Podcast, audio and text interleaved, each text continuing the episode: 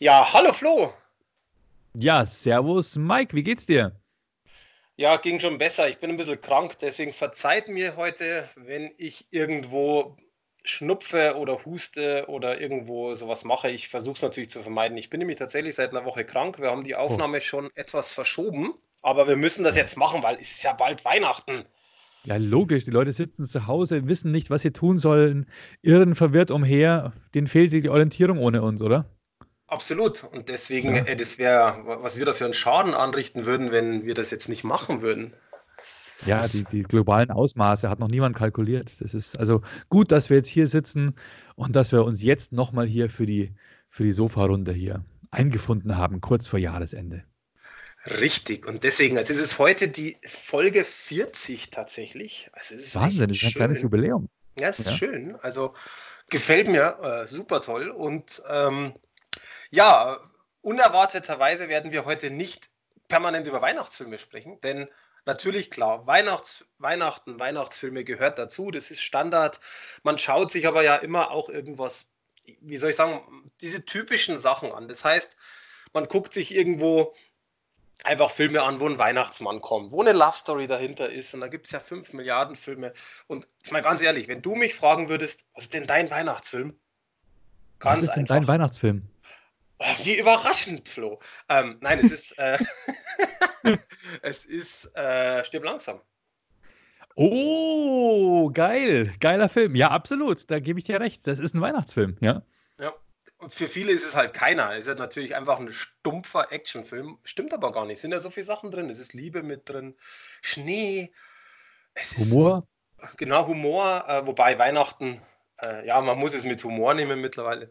Nein, aber Spaß beiseite. Es ist einfach ein, da geht's, Entschuldigung, da geht es ja um Weihnachten und es passt auch sehr, sehr gut. Und ich meine, wie gesagt, ich meine, die Frage ist äh, jetzt mal an dich als Familienvater. Ähm, deine Kinder sind ja jetzt schon älter, aber wie die jünger waren, stehen die tatsächlich auf so einen typischen Weihnachtsmann, klingelt, rutscht irgendwo durch den was auch immer und gibt Geschenkekram? Naja, also die Kids sind jetzt schon ein bisschen älter, aber es hat schon auch ein bisschen Familientradition, dass man sich gemeinsam Weihnachtsfilme reinzieht. Und es war früher natürlich viel, viel stärker. Da hat man sich dann so, da gab es auch so Weihnachts-, also Animationsfilme, ich weiß gar nicht mehr, wie der, irgendein so Weihnachtsmann. Auch so ein Scheißdreck eigentlich. Aber wir hatten auch unsere Familienweihnachtsfilme, wie zum Beispiel Buddy der Weihnachtself, den haben wir gerne gemeinsam angeschaut. Ähm, oh ja. Oder auch ähm, Oje, du Fröhliche, glaube ich, hieß der. Auf Englisch Unaccompanied Minors von Kids, die Weihnachten im Flughafen verbringen müssen. Bei den unbegleiteten Minderjährigen. Den, glaube ich, sagt mir jetzt nichts. Zumindest nicht. Ah, der ist super witzig. Ja. Okay. Der, der hat zwar, ähm, ich habe mal nachgeschaut auf IMDb, der, hat, der hat ein Budget gehabt von 25 Millionen, hat aber nur 20 Millionen wieder eingespielt. Schade. Nicht so wie mhm. Home Alone zum Beispiel, der über eine Milliarde eingespielt hat. und auch nur 25 gekostet hat. Ähm, aber der macht, macht tierisch Spaß. Also es sind halt einfach nur Kinder, die, die quasi im Flughafen gefangen sind. Und der eine Dad, das ist ein Comedian, der fährt, der fährt, äh, keine Ahnung, 500 Meilen durch den, durch den Schnee, um, um sein Kind vom Flughafen abzuholen, weil's, äh, weil der Flug umgeleitet wurde. Und die stecken dann irgendwo, ich glaube, in Colorado im Schneegestöber fest. Okay. Nee, Aber sagt mir tatsächlich nicht. Zusammen, Familienzusammenführung Ähnlich wie bei Stirb langsam, ne? der versucht ja auch quasi oh, ja. über die Feiertage seine Beziehung zu retten. Du, da gibt's, ich meine, es ist ja, gibt's ja so viel, jetzt mal ganz ehrlich, um ein paar zu nennen, finde ich. Also Charlie Schok und die Schokoladenfabrik ist einfach ein herrlich guter Film von Tim Burton. Äh, super toll. Äh, ja, Nightmare Before Christmas auch, ne? Ja, genau, ich man kann so viel aufzählen. Äh, für mich aber zum Beispiel, also Kevin allein zu Hause hast du ja schon mit Home Alone gerade genannt. Ist natürlich einfach ein Kultfilm. Äh, was ich zum Beispiel wahnsinnig gut finde, ähm, den, weiß ich nicht, den kennen aber nicht mal wirklich so alle, ist Versprochen ist Versprochen mit Arnold Schwarzenegger. Oh ja, weißt du was? Der steht echt noch auf meiner Liste. Den habe ich noch nie gesehen. Ach Quatsch, siehst du? Ja, da geht es auch darum, dass er irgend so eine, so, ein, so eine Actionfigur versprochen hat zu kaufen ja, für genau. Weihnachten, oder? Genau, der hat quasi, äh, das ist typische, der wünscht sich halt eine Actionfigur, der Sohn von ihm, und ähm, die ist natürlich überall ausverkauft und die letzte ist hinten im Regal und er kriegt sie nicht und so äh, versucht er das halt, weil äh, das ist, er muss seinem Sohn die ja quasi schenken. So ungefähr ist, ist die Geschichte. Und, äh, und dann ist es so Falling Down-mäßig, er kriegt sie nicht und dann tötet er alle. Genau, also das ist die äh, Uncut-Fassung, die du jetzt gerade erzählt hast. Und die familientaugliche Fassung hat dann tatsächlich nur 10 Minuten. Sollte ich mir echt mal anschauen. Klingt ja, auch ganz witzig eigentlich. Der ist wirklich gut, also der ist wirklich sehr lustig. Also, ich meine, Schwarzenegger lustig ist natürlich jetzt keine Komödie an sich, aber ich finde, äh, Schwarzenegger hat auch in Comedian echt ne, ein gutes Bild gemacht. Also, Kindergartenkopf gefällt mir sehr gut. Versprochen ist versprochen, Super. gefällt mir sehr gut. Also, ähm, finde ich sollte man. auch toll. Zwillinge. Stimmt, ja, genau. Also deswegen, Thema Weihnachtsfilm mal, äh, schaut einfach, was kommt, aber ich finde halt, man sollte sich schon natürlich irgendwo in diese Richtung was anschauen. Es gibt aber einfach zu viele und ich finde halt schon, es geht wieder los. Alles gut bei dir? Ja, es geht noch, ich stehe noch. Äh, also, wenn du mal mittendrin nichts hörst, mach den Podcast einfach alleine und äh, dann hören wir uns übermorgen. dann sagst einfach kurz Bescheid, sagst Flo, ich bin mal kurz weg und dann genau. rock ich das Ding alleine weiter. genau. Also Mike, du hattest eine, du hattest eine, ähm, eine, Erkältung oder dein Hals hat dir wehgetan, oder? Ja, ja, genau. Okay. Deswegen, Schön, dass es dir besser geht. Danke, danke. Ach, das, das tut gut. Also, ne, wie gesagt, Weihnachten, schaut euch einfach die Filme an, die ihr vielleicht zu Hause habt oder wie jetzt Flo, wo man noch nicht gesehen hat. Aber ich finde halt, das ist schon einfach ein bisschen overhyped auch. Also, man sitzt zu Hause und es kommt den ganzen Tag nur sorry, aber nur so Weihnachtsmist. Ähm, es gibt echt gute Dinge, aber es gibt halt einfach auch diese Standarddinger mit der gleichen Geschichte, diese ganzen Billigproduktionen, wo natürlich äh, Hollywood und Co. voll drauf abgeht. Und äh, das muss ich nicht unbedingt haben. Deswegen ein paar Tipps habt ihr bekommen. Wir gehen aber natürlich ja auch wie immer in eine andere Richtung. Das heißt, wir haben ein paar Sachen geschaut, sei es jetzt Amazon, Netflix oder auf Blu-ray. Und das kann man an Weihnachten ganz genauso gucken. Also man muss nicht Weihnachtsfilme schauen.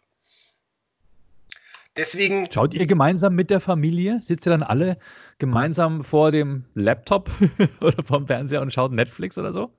Äh, jein. Das kommt darauf an. Also tatsächlich ist es so, das kommt immer wirklich auf die Serie, auf den Film an. Wir haben welche, wo wir dann zu dritt wirklich auf dem Sofa äh, sitzen und äh, gucken dann am Fernseher. Wir haben Zeiten, wo meine Freundin und ich nur oder sie und die Kleine und so weiter. Also das ist wirklich unterschiedlich. Kommt, wie gesagt, aufs Thema an. Also so, so einen krassen Actionfilm würden wir nicht zu dritt gucken. Ähm, zum Beispiel ja, Harry klar. Potter als Beispiel haben wir alle mit der Family geguckt. Also das kommt, wie gesagt, ganz darauf an. Mal schauen, vielleicht geht ja ein, ein Kevin an Weihnachten. Ja, das, also ich glaube, das wird auf jeden Fall fällig bei uns. Aber ich habe mal, ich habe meine Illusion verloren, dass die Kids wirklich auch die gleichen Filme in, interessieren, die wir damals gut fanden. Ich habe mal gesagt, so jetzt schaue ich mal mit meinem Sohn gemeinsam, äh, meiner Tochter und äh, die Indiana Jones Filme nochmal an. Mhm. Und das hat die einfach null interessiert. Das und als ich das dann mit deren Augen angeschaut habe, habe ich gemerkt, das ist ganz schön altbacken und zäh und, ah, und auf einmal kann man diese Erinnerungen gar nicht mehr teilen. Ein paar das Filme haben so diesen Test der Zeit bestanden, so wie Zurück in die Zukunft, aber manche eben auch nicht. ne? Sorry, dass ich jetzt lache, das ist nämlich bei uns genau andersrum. Die, die Kleine findet ähm, ähm, Indiana Jones total toll. Ach, und komm. dann haben wir irgendwann gesagt, lass uns jetzt mal wirklich Kultfilme anschauen, zurück in die Zukunft. Die Antwort war, nicht O-Ton, aber so ungefähr, was will ich denn mit so einem alten Opa, der mit irgendeinem jungen Kerl da irgendwo in die Zukunft. Nee. Echt, oder? Ja, ja, ohne Scheiß. Lustig. Das ist geil, genau andersrum. Genau andersrum. Deswegen, und Indiana Jones ist halt so, oh, cool, Abenteuer und andere Welt und so. Ähm, das gleiche wie, also ich verstehe es bis heute nicht, aber ja die Kleine guckt total gern mit mir, also was heißt total gern, wenn die Stimmung da ist, äh, Batman, aber eben die alten äh, aus den 50ern. Ach komm, ist ja lustig. Ja, ja, also die, die neuen okay. ist halt ganz nett, aber so die alten, weil die halt einfach so dämlich sind, ja. äh, schauen wir gerne einfach mal so. Eine Serie dauert da ja nur 20 Minuten oder so. Deswegen, ja, wie alt, wie alt ist die Kleine? 15 äh, jetzt. Ah doch, okay, also nicht mehr so gar nicht mehr so klein. Nee, nee, bleibt, kennst es ja, sagt man doch immer so. Also wenn die, wenn die, wenn die einen creepy alten Dude und einen jungen Kerl sehen möchte, dann guckt sie sich Rick and Morty an wahrscheinlich, oder? Ich habe keine Ahnung, wahrscheinlich, aber zurück in die Zukunft jedenfalls nicht, der ist schon durchgefallen. Schade. Schade. Das ist ein Film, wo ich mir denke, den muss man nicht remaken. Weißt du? Das, das der passt. Der sieht immer noch gut aus. Also in meinen Augen. Absolut. Also deswegen, ähm, von Kevin allein zu Hause kommt ja ein Remake und ich bin ehrlich gesagt sehr Was? gespannt. Ja. Die machen ein Remake. Mensch, ja. Michael Jackson denkt sich, na, wieso bin ich gestorben? Ich hätte Nachwuch Nachschub bekommen, ein neuer Macaulay Culkin. du, äh, ja, anscheinend. Also ich habe es so Wer gelesen. Ähm, äh, boah, keine Ahnung. Ich müsste jetzt echt tatsächlich googeln. Ähm, erzähl mal was. Ich schnell. Ja. Doch, tatsächlich schon. Ähm, also ich kannte den. Erzähl mal was. Ja. Ich muss jetzt mal, mal schnell googeln. Okay, du googelst den, oder? Okay, okay. Ähm, ich habe ja vor kurzem, äh, es, es werden ja im Augenblick, wird auf Netflix, wird ja in einzelnen Dokumentationen aufgearbeitet, welche die Filme waren, die wir, die uns in unserer Jugend bewegt haben. Da, das waren unsere Filme, heißt es. Ich glaube, die haben mittlerweile vier einzelne Episoden schon rausgehauen und da wird eben auch äh, beleuchtet, wie es damals war. Ne? Also auch zum Beispiel, wie wurde Zurück in die Zukunft ähm, gedreht, wie wurde, wie wurde Kevin allein zu Hause gedreht und so weiter. Was waren die, was waren das ist zum Beispiel Home Alone war zuerst bei, bei Warner und Warner wollte den Film nicht machen und dann, oder wollte, wollte das Budget nicht erhöhen und dann sind die rüber geswitcht zu, ich glaube, 20th Century Fox und dann wurde es ein mega Erfolg und das finde ich natürlich auch spannend zu sehen. Ähm, welcher, welcher Verleih oder welche, welche, welche Pro, welches Produktionshaus hat die Chance verpasst, diesen mega Blockbuster aufzunehmen? Ne? Du, ich finde das ganze Thema allgemein auch sehr interessant. Aber ähm, es gibt Sachen, das finde ich persönlich, man muss da nicht ein Remake machen oder man muss da nicht irgendwie weitermachen. Also es, es geht jetzt nicht nur um Remakes, sondern einfach, ähm, sei es drum eine neue Folge oder was auch immer. Aber du Star Wars ehrlich, zum Beispiel? Weiß ich nicht, ich habe den neuen nicht gesehen, aber ähm, also ich muss sagen, ich hätte Star Wars tatsächlich belassen, wobei ich ähm, äh, wie heißt er denn jetzt, Solo und Rogue One gut fand. Aber kurz zurück, ja. pass auf, der, der äh, Typ, Archie Yates heißt der, der neue Kevin. Okay. Und zwar, wenn du den siehst, also wenn du ein Bild siehst, ähm, der sieht so ein bisschen aus wie, oh, wie heißt denn der jetzt? Wie heißt dieser Schauspieler? Der, der etwas dickere Schauspieler, der auch bei Jumanji mitspielt. Okay. Comedian. Also das sieht auf jeden Fall aus wie, wie, wie, wie der beste Freund von meinem Sohn. Oder so, den kenne ich nicht. Archie Yates. Ist ja geil. Okay. Nee, aber ähm, wir werden sehen. Also ich möchte, ich, ehrlich gesagt, möchte ich da ja auch nicht jetzt irgendwas schlecht machen. Also Disney plant ja ein bisschen mehr Remakes. Also Kevin allein zu Hause soll ein Remake kommen, Nachts im Museum tatsächlich, da bin ich gespannt, weil da gibt es ja auch drei Teile. Gregs Tagebuch ja. im Dutzend billiger, das waren ein paar so Titel. Lassen wir uns überraschen. Aber äh, weil wir beim Thema Remake sind, ich habe mir etwas angeschaut. Das ist aber kein Remake, das dachten aber viele. Und zwar, ähm, du kennst ja noch das Boot.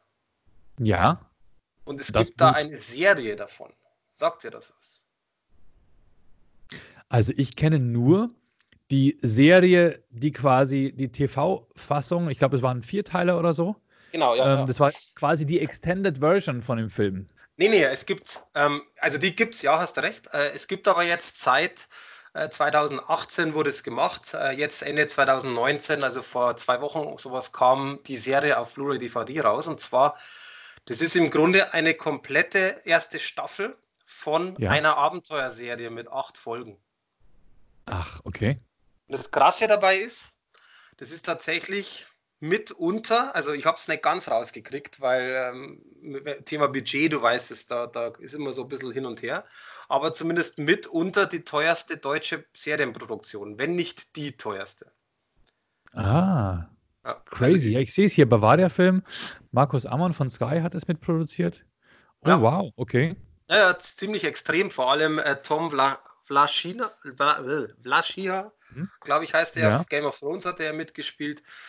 Er ist halt ein, ein großartiger Schauspieler, der halt dabei ist. Und die habe ich mal angeschaut und ich war total, ehrlich gesagt, auf der einen Seite so, oh, ich freue mich voll drauf, weil das Boot ist halt einfach Kult. Und auf ja. der anderen Seite, ich dachte anfangs auch, es ist quasi ein Remake. Ist es aber nicht tatsächlich.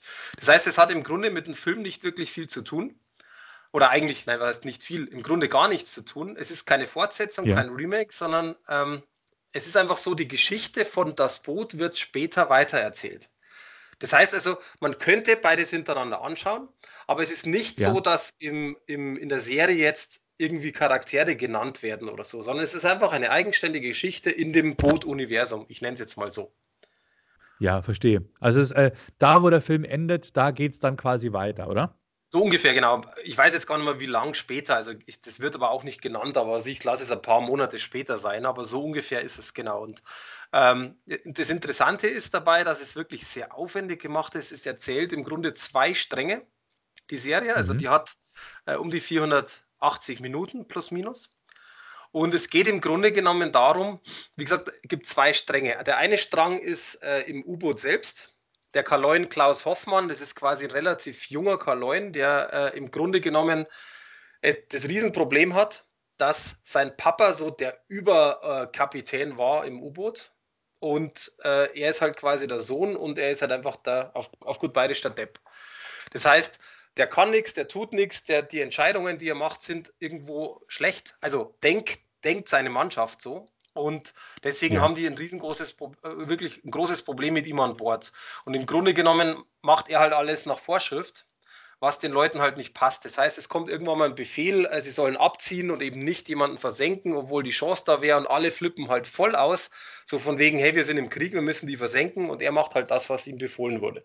Und da gibt es halt über, innerhalb der Serie eine Extremkonfrontation der Besatzung. Was ziemlich ja. interessant ist, auch gut gemacht. Also quasi fast eine Meuterei, oder? Weil so ungefähr, genau. Die haben, also, die haben keinen Respekt vor, sein, vor seiner. Ähm, null, richtig. Okay. Ganz genau. Und das ist eigentlich ziemlich interessant und da geht es halt um die U612, also nur mal, mhm. dass man es gehört hat. Und äh, um, um im Laufe der Serie auch um einen Spezialauftrag, also jetzt ohne zu spoilern, der eben sehr untypisch ist für, für einen U-Boot-Auftrag, was ich cool fand was aber im Internet auch schon wieder heftig diskutiert wurde, das ist doch Quatsch und es wäre nie passiert und bla. Da wo ich dann denke, Jungs, es ist eine Serie, die hat nichts mit Original zu tun. Natürlich originalgetreu irgendwo, aber es ist einfach eine fiktive Serie. Da muss nicht irgendwas in Wirklichkeit passiert sein. Ähm, und das finde ich auch wichtig. Also ich schaue nicht so eine Serie an, dass ich sage, dass das alles in Wirklichkeit so passiert, weil ich weiß, dass es so nicht ist. Und äh, der zweite Erzählstrang ist quasi dann an Land. Und an Land ist es eben so, dass diese Widerstandsbewegung La Rochelle, die gab es ja wirklich, die ist quasi ja. hier, hier, auch. Und äh, da geht es halt genau darum, dass die Deutschen in Frankreich quasi äh, äh, diese versuchen, diese Widerstandsbewegung zu bekämpfen und natürlich andersrum, die Widerstandsbekämpfung, die Gestapo. Und so geht das halt ein bisschen hin und her. Und natürlich ah, die, die Resistance ist es quasi in Frankreich. Ja, genau, ne? genau, richtig. Und dann geht es halt so hin und her. Also so ein bisschen äh, Spionage und das und das. Und das ist etwas, was ich persönlich ein Manko äh, finde, weil du hast halt acht Stunden im Grunde Zeit.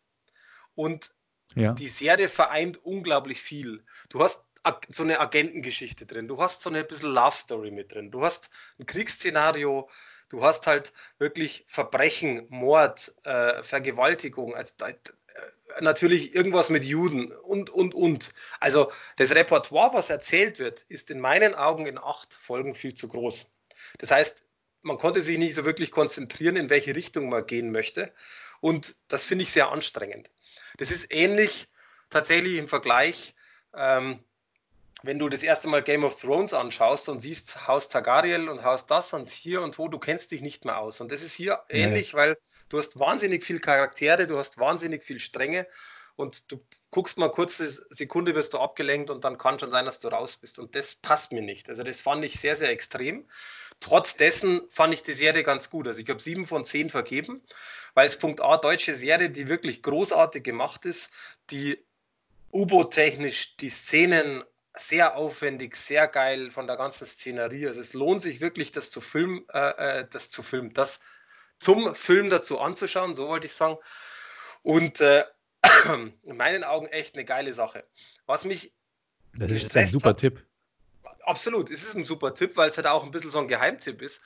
Was ich aber gleich dazu sagen muss, was mir ein bisschen gestreckt habe, ist auch die Qualität. Denn das Bild selber ist relativ gut, aber die Bilder im U-Boot sind teilweise extrem verrauscht, teilweise dominierend von, von Farben, also rot oder grün. Was natürlich logisch ist, weil da war die Farbe drin mit diesen äh, Signalen, also mit, mit Rot, mit dem Licht. Aber das sieht ja. auf dem Monitor scheiße aus. Also, oder auf dem Fernseher. Das ist total verrauscht. Und da muss ich sagen, dafür, dass das Ding 25 Millionen gekostet hat, klingt jetzt blöd, aber da erwarte ich mir auch eine gescheite Kamera oder ein bisschen Nachbearbeitung. Und das finde ich sehr schade, weil die Bilder nämlich am Tag zum Beispiel von, von Frankreich, vom Strand, von, von dem U-Boot-Hafen, äh, ist super schön. Und das hat mich echt gestresst, dass diese U-Boot-Szenen, die wirklich viel sind, teilweise sehr verrauscht sind und unschön ausschauen. Und was ich auch ein bisschen als Manko finde, dass die, die Stimmen, also sagen wir mal so, wenn du, das ist ja eine deutsche Serie, das sollte man verstehen. Und mir ging es echt so, dass ich teilweise die Besatzung während des Chaos, was ich zum Beispiel, wenn die, wenn die irgendwo Torpedos laden oder so, nicht verstanden habe.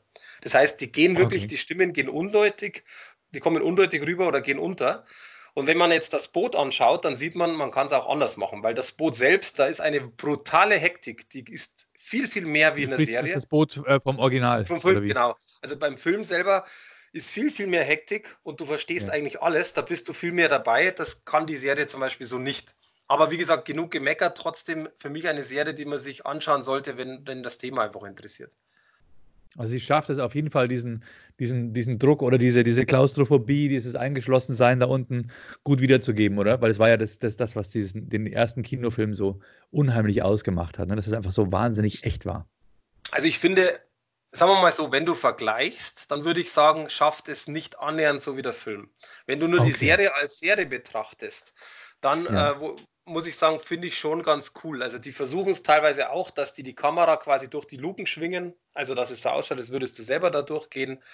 Die versuchen teilweise, dass die natürlich auch ein bisschen Hektik und so weiter darstellen, aber das ist beim Original um einiges besser. Also da muss ich sagen, ist ein bisschen Potenzial verschenkt, aber die Szenen lassen es auch nur bedingt zu. Also es geht halt, es ist nicht so actionreich, sondern eher so Agenten-Thriller-mäßig. Also das, okay. ähm, also man muss das sehen, dass man versteht, dass es gar nicht so hätte sein müssen wie im Film. Ja. Aber wie gesagt, anschauen definitiv, wenn man, wenn man diese Richtung mag. Und ich bin halt auch sehr gespannt, denn es ähm, kommt eine zweite Staffel, die ist schon angekündigt. Und ich bin halt gespannt, welche Reise diese zweite Staffel macht, weil es sind natürlich wie immer bei einer Serie mit acht Folgen wahnsinnig viel Fragezeichen. Du verstehst vieles nicht zum Schluss. Das wird hoffentlich natürlich aufgeklärt. Okay, okay. Ich habe es in die parallel ein bisschen nachgeguckt. Ähm, es basiert natürlich schon auch auf ähm, dem Originalbuch von Lothar Günther Buchheim äh, von 1973, das Boot. Aber auch ähm, zusätzlich mit Ele in Elementen auf einem weiteren Buch von Lothar Günther Buchheim, nämlich hieß es Die Festung. Und das kam 1995 raus. Also es ist keine komplett losgelöste Geschichte, wo sich irgendwelche neuen Autoren was äh, aus den Fingern gesaugt haben, sondern das basiert schon quasi schon auf, auf demselben Autor und auf, den, auf einer äh, Romanvorlage desselben Autors. Was ja schon mal für das Pro Projekt spricht eigentlich. Ne? Muss ich gestehen, äh, soweit habe ich tatsächlich gar nicht geforscht. Also ich weiß halt nur, mhm. dass mit einem Buch, ja, das wusste ich, aber eben, dass es nicht, ähm, wie gesagt, eigentlich wichtig für mich war, dass es halt nichts mit dem Boot zu tun hat, also mit dem Originalfilm, so, weil ja. ich kenne die, die, muss ich sagen, ich kenne das Buch auch gar nicht, muss ich gestehen. Ja, ich habe es damals tatsächlich gelesen. Es lag bei uns rum, als ich ein kleiner Junge war. Und ähm, dann habe ich mir den, den, den Film natürlich reingezogen.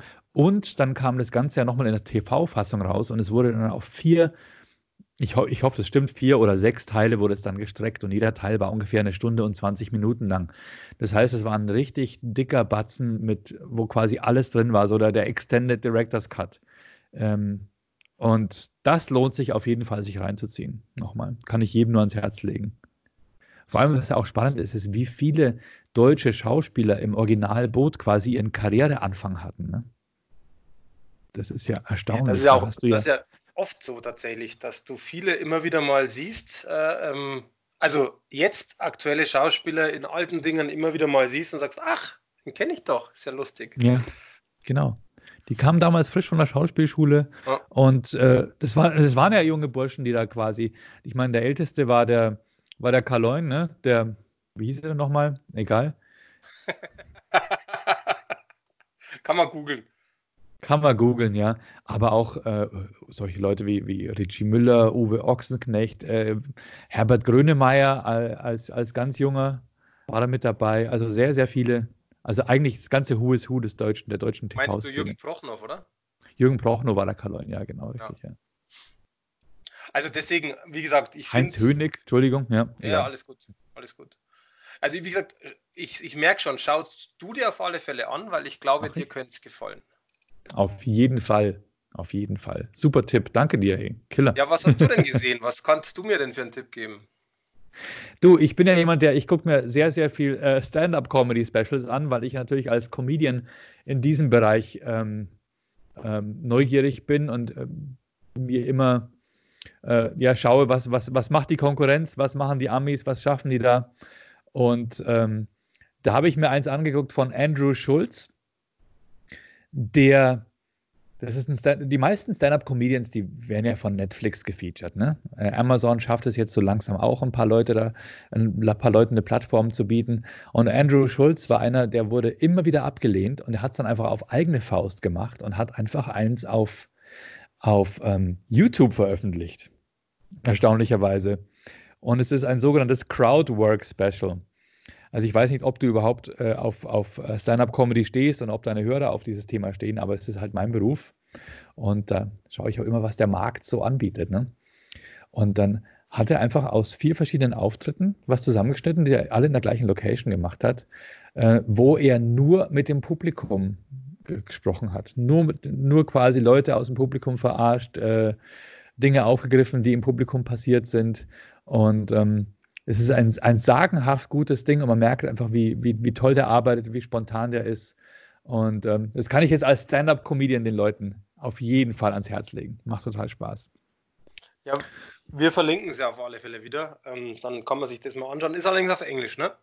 Ist auf Englisch, ja. Es ist, hm, ist leider bei mir so. Ich gucke mir sehr, sehr viel auf Englisch an. Das ist nicht irgendwie, um mich wichtig zu machen. Ähm, Im Englischen hat man auch dieses Problem, dass man viele Sachen auch einfach nicht versteht. Äh, nur nicht, weil man kein Englisch kann, sondern weil die eine andere Art und Weise haben, den Ton aufzunehmen. Ne? Die Deutschen, die, wenn die einen amerikanischen Film synchronisieren, dann wird natürlich alles im Studio nochmal sauber aufgenommen. Ne? Ist ja klar. Dann hast du einen sauberen Ton. Es wurde, wurde, das Drehbuch wurde teilweise als Grundlage genommen und die Sachen werden ähm, quasi, auch wenn die unverständlich sind in der Vorlage, werden die nochmal verständlich aufgenommen auf Deutsch. Und dadurch wird natürlich oft auch das Leben rausgenommen. Also quasi dieses, diese Dynamik von, einem, von einer Szene, wenn alles nochmal so ja fast steril nochmal im Studio synchronisiert wird. Deswegen gucke ich mir ganz gern die, die Originalversionen ähm, an. Liegt aber natürlich auch daran, dass meine Frau Amerikanerin ist. Und äh, es ihr natürlich auch viel leichter fällt. Dann schalte ich mir die englischen Untertitel dazu an und lerne dazu noch parallel ein bisschen. Ja gut, mit englischen Untertiteln, da geht es ja meistens, aber direkt so, besonders bei Comedians mit einem speziellen Slang ist natürlich schwierig. Aber ähm, ich finde es interessant, weil die Diskussion ist ja auch theoretisch unendlich, wie oft man irgendwas äh, wie guckt, äh, auf Deutsch oder Englisch. Was ich aber sehr interessant finde, ist tatsächlich, dass es immer wieder äh, auch Punkte gibt, ähm, beziehungsweise äh, Filme oder halt je nachdem, die auf Deutsch sogar besser klingen wie auf Englisch. Also ich gucke mir tatsächlich ja. immer wieder mal, ähm, wenn es die, also je nach Film, aber wenn es der Film zulässt, dass man einfach sagt, man hat jetzt nicht eine Action-Sequenz, sondern man hat irgendeine Sequenz und Schauspieler X spielt irgendwie einen, ich sage jetzt mal blöd gesagt, einen Bösewicht, der total die verrauchte Stimme hat. Und es passt. Ja. Dann schalte ich dann irgendwann mit einer ruhigen Sekunde mal auf die englischen und gucke mir, ist es denn in Englisch auch so? Weil ich finde es halt sehr interessant, dass man sagen kann, das ist relativ gut vom Englischen ins Deutsche portiert. Und dann hast du teilweise ja. im Englischen so eine piepse Stimme, wo du sagst, ach komm, das funktioniert doch nicht. Also ich habe das schon natürlich beidseitig, klar. Auch mit deutscher Synchronisation kann es genauso andersrum sein. Aber das finde ich halt ja. sehr interessant, dass teilweise einfach die Stimmen an sich äh, hinten und vorne nicht eigentlich zur Figur passen. Und im Deutschen schon wieder, teilweise natürlich im Ander andersrum. Also man sollte da, wenn man beides tatsächlich kann, ähm, sollte man eigentlich in dem Moment nach ein paar Minuten entscheiden, oh, das ist ja eigentlich da viel besser. Äh, komm, ist doch absurd, wenn man sagt, äh, komm, die Originalstimme von, von dem und dem Schauspieler passt ja gar nicht zu dem. Es hat doch eher was damit zu tun, dass man die Synchronstimme gelernt hat, oder? Und dass nee, ich meine jetzt, nein, nein, stopp, vielleicht habe ich es falsch gesagt. Ich meine jetzt nicht zum Schauspieler, sondern zur Figur.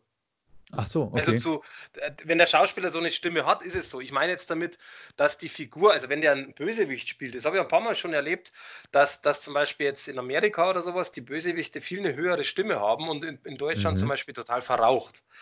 Ob das dann be besser passt, ist natürlich relativ, aber ich finde halt zum Bösewicht passt verraucht viel besser wie hoch. Das ist ja, meine ja. Meinung. Aber das meine ich jetzt nicht, nicht zum Schauspieler selbst, weil der Schauspieler hat einfach die Stimme. Natürlich kann er Stimme ein bisschen verstellen, aber irgendwo ist es ja doch immer in der Richtung. Ähm, das meine das ich damit. Also wirklich Charakter vom Film, nicht Schauspieler. Vielleicht habe ich es gerade ein bisschen falsch ausgedrückt. Das machen die äh, Italiener übrigens extrem. Ich habe mal, äh, also wenn, wenn, man mal in Italien irgendwie das Fernsehen ein bisschen durchsappt, dann hört man, dass da ganz viele äh, männliche Rollen mit extrem tiefen, verrauchten Stimmen synchronisiert werden. Also das ist denen wohl total wichtig, dass, dass Männer, die eine männliche, männliche Rolle spielen, auch extrem männlich klingen müssen. Ähm, okay. Aber was mich jetzt an, an, aktuellen amerikanischen Produktionen nervt, ist, dass die teilweise alle nur noch so, äh, so total unnatürlich tief sprechen. Schon mal aufgefallen? Ich gucke Englisch eigentlich gar nicht, sondern nur das tatsächlich, wenn ich, ähm, wenn ich vergleiche. Deswegen könnte ich nicht Ja sagen jetzt. Ja, okay. Ähm, aber ich habe noch eine schöne neue spannende Produktion gesehen, die ist äh, auch eine Netflix-Produktion mhm. und die heißt Six Underground. Das ist ein Actionfilm. Ach doch, natürlich, logisch. Mit Genial. Ryan Reynolds. Genial. Hast du es gesehen? Wahnsinn, haben, oder? Haben wir angeschaut, ja unfassbar krasses Ding. Äh, hat ja auch ein, ein, ziemlich hohes Budget. Ich glaube, 150 Millionen Dollar haben die da in die Hand genommen. Ja. Und ähm, der Film beginnt, es ist auch nicht gespoilert, wenn ich, wenn ich das sage, mit der atemberaubendsten und brutalsten Verfolgungsjagd, die ich jemals gesehen habe. Also meine Frau saß wirklich buchstäblich neben mir und ist ständig erschrocken und hat ständig, oh Gott, oh, was ist da passiert? Also weißt du, wie emotional Frauen manchmal mit dabei sind, wenn jemand äh, zusammengefahren wird oder sowas, wo ich mir denke, um Gottes Willen, aber deswegen, äh, deswegen erschrecke ich ja jetzt nicht selber vor dem Fernseher. Ähm, kurz die Story umrissen. Das geht um, es geht um äh, Individuen, die, nachdem sie ihren eigenen Tod vorgetäuscht haben, sich quasi komplett aus der Gesellschaft ausklinken und in einer wild zusammelten, zusammengewürfelten ähm, Gruppe von sechs Leuten ähm, sich auf die Suche nach wirklich echten Bösewichten machen, die sie quasi, deren, deren Ziel ist es, diese Bösewichte quasi auszuschalten. Es ist ja oft so, wenn man sich darauf verlässt, dass irgendwie sich äh, ein Staat drum kümmert oder äh, wie auch immer, die Justiz, dann können manche Leute ja überhaupt nicht gefasst werden oder dingfest gemacht werden oder wer weiß, lebt Osama bin Laden nicht in Wirklichkeit noch. Ne? Ähm, in diesem Fall sagen die, da kümmern wir uns einfach selber drum. Der Anführer ist Ryan Reynolds, das ist ein Milliardär, der sich äh, ausgeklinkt hat durch einen spektakulären äh, ähm, Flugzeugstunt, den er angeblich nicht überlebt hat. Und dann hat er sich quasi so seine Leute rekrutiert. Und wie immer, es gibt halt einen Fahrer, es gibt einen, äh, einen Scharfschützen, es gibt einen, der für die, für die Technik zuständig ist, der Hacker. Der Doc. Hä? Der Doc. Der Oder Doc, ganz genau, ja. Der Tank, ja. Und auf jeden Fall ähm, spektakulärer Film. Hat, hat gute Kritiken bekommen, hat schlechte Kritiken. Von mir bekommt er auf jeden Fall locker 8 von 10 Sternen, allein wegen dieser die Verfolgungsjagd am Anfang. Die ist brutal. Also ich kann mich da dir nur anschließen. Wir haben den auch angeschaut. Äh, er wurde heftig diskutiert. Ähm, Michael Bay sagt vieles. Ja. Der macht halt einfach genau sein Ding. Und ich mag seine Dinger. Das, äh, das ist, ich fand es auch echt Wahnsinn. Also es sind ja äh, über zwei Stunden einfach nur Knallerei, nur Explosionen, nur irgendwas. Ich fand zum Beispiel die Szene jetzt auch ohne zu spoilern, aber auf den Hochhäusern. Du weißt, was ja. ich meine fand ich zum Beispiel Wahnsinn. Wobei die erste Szene ist schon krass. Da hast du schon recht. Aber das ist das Schöne dran. Im Grunde genommen kann man tatsächlich sagen, derjenige, der den nicht kennt, schaut euch die ersten zehn Minuten an. Und wenn das toll ist, schaut es weiter. Und wenn ihr sagt, oh Gott, nein, dann brecht ab. Weil das bleibt so. Es bleibt so, ja. Es bleibt, bleibt so. Das ist Wahnsinn. Es wird sogar, am Anfang steht auch eine Warnung da, ähm, dass es, dass es äh, durch die schnellen äh, durch die schnellen Schnitte einen stroboskopischen Effekt geben kann und wer da empfindlich ist und vielleicht, ähm, ähm, wie nennt man diese, solche, solche Krämpfe bekommen könnte, sollte ja, sich den Film eventuell was. nicht anschauen. Ne? Ja. Du, ich muss sagen, ähm, ich mag eigentlich schnelle Schnitte tatsächlich gar nicht. Das ist gar nicht ich mein Ding. Nicht. Aber ja. ich weiß nicht, warum. Da finde ich es überhaupt nicht schlimm. Aber ähm, gut, dass du sagst, weil den Film wollte ich tatsächlich ansprechen. Das hätte ich jetzt aber wahrscheinlich vergessen, weil wir haben den erst nämlich vor zwei, drei Tagen gesehen. Äh, Absoluter Typ, definitiv, hast du vollkommen recht. Äh, das ist auch so ein Film in meinen Augen, wo sich auch mal lohnt, äh, Netflix zu abonnieren oder halt Probeabo zu machen. Deswegen ja. schaut euch den an. Äh, geiles Ding. Ich habe dazu auch etwas, das ist aber genau ganz was anderes, aber der hat mir auch sehr gut gefallen. Und ich bin mir so, sicher, kann du ich ganz kurz nochmal einhaken, Mike? Natürlich, gerne. Äh, weil dieser Film hat ja eine spektakuläre Verfolgungsjagd am Anfang, wie, wie von mir gerade schon zweimal betont. ähm, welche Filme fallen dir denn ein, die auch geile Verfolgungsjagden haben, die dir im Gedächtnis geblieben sind? Ja, das Dumme ist, ähm, du erwischt mich da nämlich volle Pulle, weil ich habe vorher über, drüber nachgedacht und ähm, dachte mir so, ja, du sagst die geilste und dann hätte ich, eigentlich wollte ich dir sagen, also die geilste fand ich in. Mir fällt nur leider der Titel nicht ein. Das ist das Problem. Okay. Dann, äh, dann, dann sage ich jetzt mal Ronin. Sagt dir das noch was? Ja, äh, genau den suche ich. Ronin. Den, Perfekt, ja super. Durch Frankreich, diese, durch diese engen Gassen, auch in der Film ja schon, keine Ahnung, 20 Jahre, oder? Ich weiß gar nicht. Äh, Alt ist Ronin. Ich muss mal gucken. Ich gucke ähm, auch gerade. Ja, 20 Jahre, 1998 wurde ja. der gedreht. Also dafür, ich finde, dafür ist Wahnsinn. Wobei Ronan ist halt einfach äh, John Frankenheimer, ähm, ist er Regisseur, der ist ja auch nicht unbedingt unbekannt für sowas. Auf jeden Fall. Spektakulär. Also, also für, aber, aber, aber handgemachte Actionjagden, ja. ja. Bei, den, äh, bei dem, bei dem, bei dem ähm, Six Underground war ich mir halt nicht sicher. Die fahren bestimmt nicht wirklich durch die Uffizien in Florenz und rammen da die Statuen. Ne? Das ist doch irgendwie klar. Ne? Also ich glaube tatsächlich, ich habe während des Films, also es wäre mal interessant, äh, während des Films habe ich mal gedacht, die, die, dieses Driften, was die da gemacht haben, ja. das können nicht viele. Ja. Und einer, der es kann, ist ja Ken Block. Weiß nicht, ob du den kennst? Ja. Ähm, und der ist ja zum Beispiel durch Paris mal gedriftet. Das haben die äh, durch, äh, durch London gedriftet, das haben die gefilmt. Millimeter genau, also wirklich, wo du sagst, abartig, Wahnsinn. wie kann ein Mensch das machen? Und ich kann mir durchaus vorstellen, dass die tatsächlich diese Drift-Szenen zum Beispiel schon echt gemacht haben mit, ob es jetzt kein Block war oder nicht, ist ja erstmal wurscht, aber mit einem, der es kann.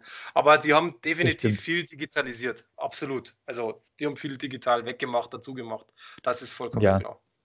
Aber damals bei John Frankenheimer war es halt einfach so, wenn die äh, Gegenverkehr im Tunnel gedreht haben, dann wurde das alles abgetimed. Ne? Ja, das, haben, da, das haben, die halt mit echten Autos gedreht. Und es äh, wurde halt äh, vielleicht ein bisschen langsamer gedreht, als es dann am Ende dann äh, gezeigt wurde. Aber es war getimed und äh, perfekt äh, abgestimmt und es war einfach echt. Und heute weiß man es halt nimmer so. Ne? Deswegen macht es auch Spaß, mal so einen alten Film sich nochmal reinzuziehen und einfach vom Technischen her, ist einfach nur zu bewundern, wie geil das ist. Du, äh, das ist genau der Punkt. Also ich finde Ronin, wie gesagt, deswegen danke, dass du sagst, weil der hat mir tatsächlich jetzt äh, gefehlt. Ich finde Ronin zum Beispiel wahnsinnig gut. Was mir jetzt, ähm, was mir auch noch einfällt, ist Getaway mit Ethan Hawke. Da war der Film zwar nicht so gut, aber da waren die Highspeed-Verfolgungsjagden ja. ziemlich cool. Also ähm, ah. optisch mh, hm, hängt mir Scotty im Zahn. Halleluja. Ähm, so, sorry. ähm, Getaway also das, Ethan Hawke. Genau, also das ist im Grunde genommen, wie gesagt, der Film war jetzt so, so naja, spielt auch die Selena Gomez mit. Äh, wirst du dann sehen, also ich finde die Rolle von ihr sowas von daneben, aber gut, äh, was anderes. Aber die, ähm, die Verfolgungsjagden sind ziemlich cool. Ah, das ist der. tatsächlich geblieben. Dann, ähm, was ich zum Beispiel auch, Bad Boys ist für mich halt so ein Punkt, ähm, Bad Boys hat ja auch ziemlich coole Actionsequenzen. Auch, ich glaube, beim Zweier war es ja, ähm, war ja auch Michael Bay, also würde das ja erklären. Ronin ja. ist natürlich Wahnsinn. Und dann, äh, mir fällt jetzt nochmal ein, die, die alten Burt Reynolds-Dinger da, weißt du, die aus den 70ern oder wann das war. Ähm, Auf dem Highway ist die Hölle los. Ja, genau, genau, genau. Äh, oder, oder, oder war es der andere? Ja, aber genau, irgend sowas. Also da gab es ja einige, die natürlich damals auch für, für ihre Sache da einfach cool waren. Ja, Bullet mit Steve McQueen zum Beispiel, 1968 oder so war das. Also, die haben schon vorgelegt damals, auf jeden Fall. Absolut. Deswegen, und ähm, ich meine, da, da, kann ich jetzt nicht sagen, Six Underground ist besser, weil er ist natürlich mit der Zeit gewachsen und die haben halt viel mehr Möglichkeiten. Aber ähm, also Ronin ist für mich so das Ding nach wie vor in diesen engen Gassen. Es ist einfach irre. Ja, da musste ich auch sofort dran denken, als ich den gesehen habe. Das glaube ich. So, dann springen wir wieder zurück und zwar zu dem Thema, was ich sagen wollte, denn du kennst den Film, also wenn du den kennst, dann feiere ich das jetzt. Ich bin mir fast sicher, du kennst den nicht, aber du kennst den Hintergrund des Films. Das finde ich so interessant. Und zwar, der Film heißt Die Stockholm Story, geliebte Geisel. Okay. Das heißt, ähm, du kennst den Film nicht, ne? Nee, ich sag mir jetzt nichts. Aber das Stockholm-Syndrom kennst du natürlich. Das Stockholm-Syndrom, ähm, wenn ich mich nicht irre, ist das Phänomen, dass, dass die Geisel sich oft in den Geiselnehmer genau. äh, verliebt. Richtig. Und das Interessante ist, äh, das, deswegen wollte ich den Film unbedingt sehen. Die äh, Stockholm Story ist quasi, also Ethan Hawke spielt da übrigens auch mit, wie passend. mhm. Und ähm, das ist im Grunde ein Film, der tatsächlich das so halbwegs erzählt, was ist damals da passiert. Denn äh, das war ja so, 73 war Stockholm, da ist ja quasi einer in eine Bank spaziert, hat zwei Frauen als Geisel genommen und äh, wollte im Grunde genommen als einen alten Kumpel von ihm befreien, der im Gefängnis sitzt und wollte ja. dann halt mit Auto und den Geiseln fliehen, Geiseln freilassen und tschüss. Und sich halt dann einfach äh, absetzen mit, mit dem Kumpel. Okay. Und das ist quasi auch tatsächlich die Geschichte. Das Geile ist, es ist halt echt so eine Mischung. Das heißt, auf der einen Seite hast du natürlich dieses Geiseldrama, auf der anderen Seite hast du äh, wirklich Thriller-Elemente. Das Ganze ist teilweise sehr spannend. Du hast aber auch so ein bisschen Comedy mit dabei, aber natürlich eher so Richtung Crime-Comedy. Ja. Ähm, aber es ist absichtlich schon, also jetzt nicht, dass super Lacher eingebaut sind, sondern über diese Personen lachst du teilweise einfach absichtlich. Mhm. Und Ethan Hawke spielt halt diesen, diesen äh, Verbrecher einfach mega gut. Der kann sich total entfalten. Der kann mhm. wirklich aus sich rauskommen. Also wenn du Fotos anschaust, du siehst das teilweise, wenn er mit so einer Lederjacke aus den 70ern äh, mit Cowboy-Hut so diesen äh, ganz kranken Ami spielt, äh, im Grunde, wobei er kein Ami ist.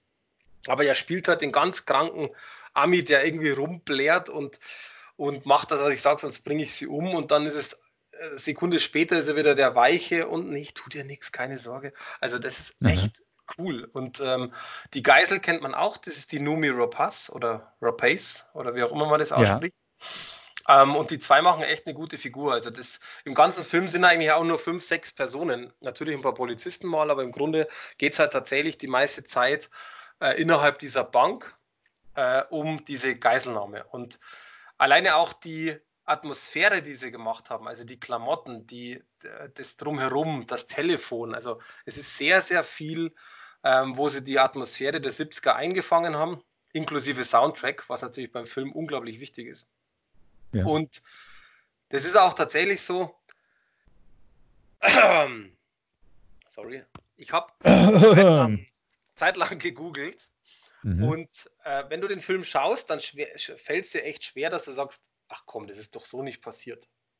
Und tatsächlich, was ich herausgefunden habe, ist das relativ ähnlich passiert, dass man sich natürlich filmisch irgendwo immer so ein bisschen bedient.